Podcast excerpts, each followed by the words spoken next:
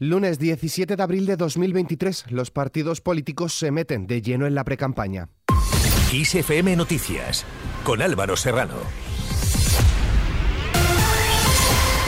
¿Qué tal? El PSOE ha insuflado este fin de semana ánimo a sus candidaturas locales para movilizarse ante las elecciones municipales del 28 de mayo y lo hace con la reivindicación de la gestión del gobierno que preside Pedro Sánchez. El futuro nos volverá a dar la razón a los progresistas y a la derecha le volverá a dejar donde siempre y como siempre.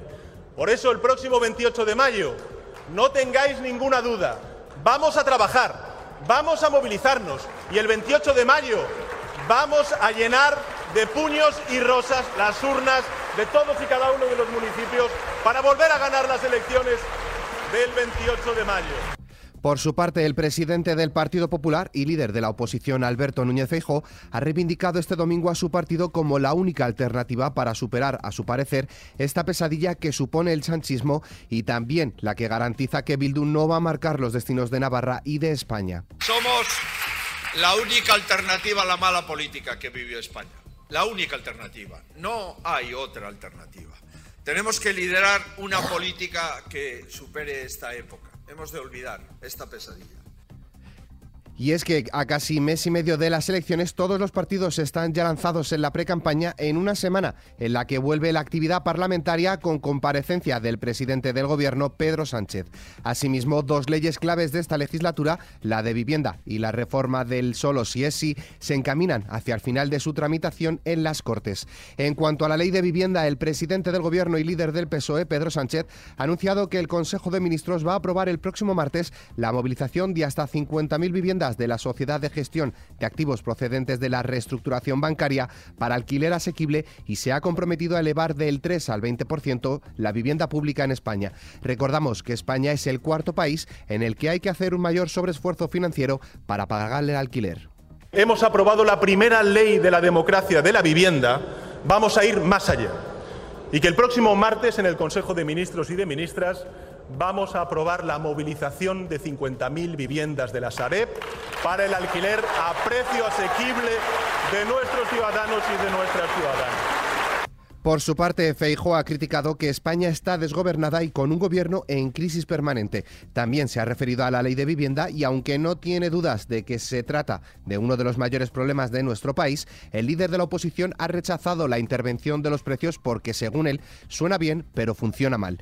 En las comunidades autónomas esta ley está suscitando opiniones distintas. Por un lado, la alcaldesa de Barcelona y candidata a la reelección por Barcelona en Comú, Ada Colau, ha afirmado que la capital catalana será la primera primera ciudad en aplicar la ley de vivienda con toda la ambición, asegurando que no les temblará el pulso y que quieren que los otros sean igual de claros.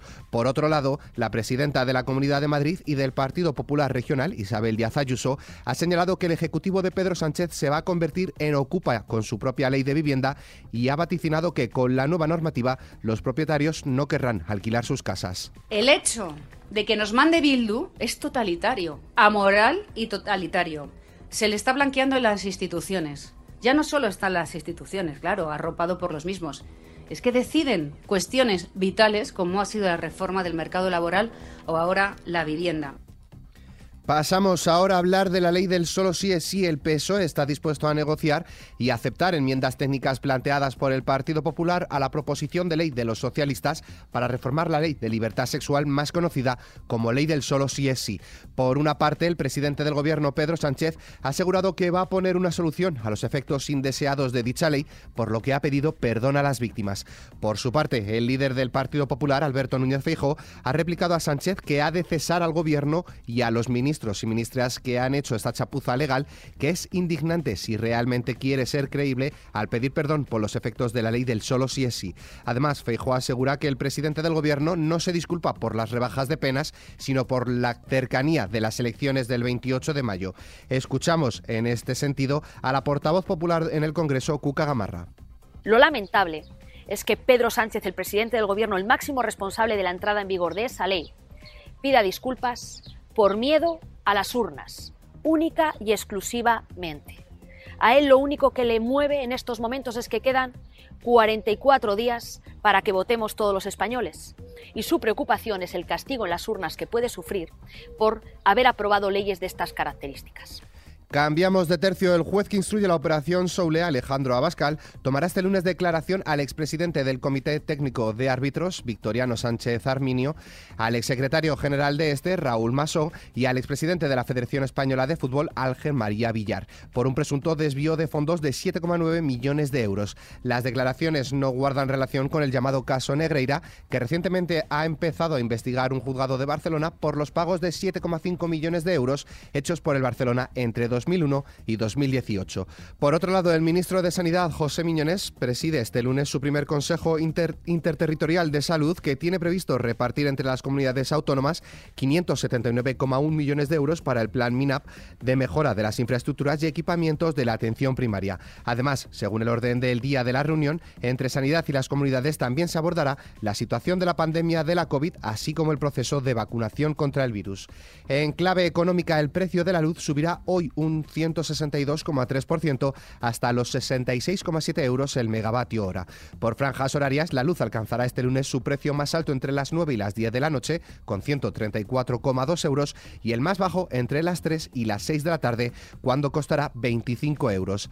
Al margen de temas políticos, hablamos de huelgas. 45.000 funcionarios de la Administración de Justicia comienzan hoy lunes una huelga indefinida con paros parciales diarios para reivindicar un aumento salarial en línea con el acuerdo acordado con los letrados que percibirán mensualmente entre 430 y 450 euros brutos más. Los paros serán entre las 10 de la mañana y la 1 de la tarde todos los días. De una huelga pasamos a otra. Desde las 11 de la noche de este domingo ha comenzado una huelga en la plataforma logística del gigante del comercio Amazon en Dos Hermanas, Sevilla, a la que están convocados unos 1.500 trabajadores para denunciar sus condiciones laborales. Los motivos de la protesta son la decisión unilateral de Amazon de cambiar los conceptos salariales de trabajo en domingos y festivos, lo que supone una pérdida a los trabajadores de más de 2.000 euros al año, así como el exceso de jornadas que soporta la plantilla. Nos vamos fuera de nuestras fronteras. Miles de personas se han manifestado este domingo en la capital de República Checa, Praga, en contra del gobierno del primer ministro checo Peter Fiala. Los manifestantes han portado banderas checas así como pancartas antigubernamentales posicionándose en contra de la guerra y pidiendo la salida de la OTAN. Al mismo tiempo, varios ponentes han pedido la renuncia del gobierno por el auge de los precios de la energía y el apoyo de Ucrania con armamento. Por otro lado, el presidente de Francia, Emmanuel Macron, ha anunciado que París acogerá a finales de mayo la firma de un tratado internacional que legalmente obligue a terminar con la contaminación originada por el plástico en 2040. Más cosas. El ex primer ministro italiano Silvio Berlusconi ha salido este domingo de la unidad de cuidados intensivos gracias a una mejoría en su salud, pese a que seguirá ingresado en el hospital de Milán, donde lleva casi dos semanas hospitalizado por una neumonía provocada como complicación de la leucemia mielomonocítica crónica que padece desde hace tiempo. En cuanto al tiempo. Comienza la semana con cielos despejados de forma generalizada, salvo algún intervalo nuboso en el Cantábrico más oriental, el Pirineo occidental y nubes de evolución en Baleares con probabilidad de algún chubasco débil y aislado. En cuanto a las temperaturas, las máximas subirán en el oeste de Galicia y el Pirineo y bajarán en el litoral catalán y en Ceuta. Las mínimas bajarán en áreas del norte, nordeste y sur peninsular y subirán en el interior de Galicia y el oeste de la meseta. Y en nuestra hoja cultural,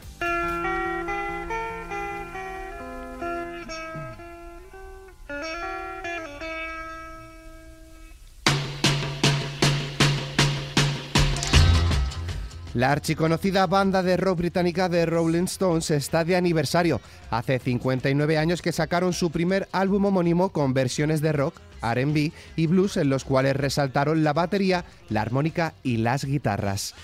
Con esta noticia, la cual podéis ampliar en nuestra web xfm.es, nos despedimos, pero la información continúa puntual en los boletines de XFM y, como siempre, ampliada aquí en nuestro podcast XFM Noticias. Con Susana León en la realización, un saludo de Álvaro Serrano, que tengáis muy buen inicio de semana.